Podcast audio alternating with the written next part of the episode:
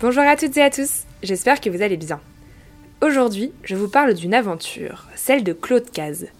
Claude est un grand sportif, mais aussi un explorateur. En 2021, il s'est lancé dans une aventure extraordinaire lors de laquelle il a parcouru 6000 km à pied à travers 7 pays. Son objectif, remonter le Nil à la force de ses jambes et partir à la rencontre des ONG locales pour leur apporter les médicaments dont elles ont besoin. J'ai pas eu un seul moment dans toute l'expédition où je me suis dit il faut que tu arrêtes, c'est trop dangereux. Pourtant, euh, j'ai rencontré des, des, des animaux euh, dangereux, j'ai rencontré des gens malveillants, j'ai euh, j'ai été très seul pendant un long moment. La solitude fait partie des choses sur lesquelles on doit combattre en fait au quotidien.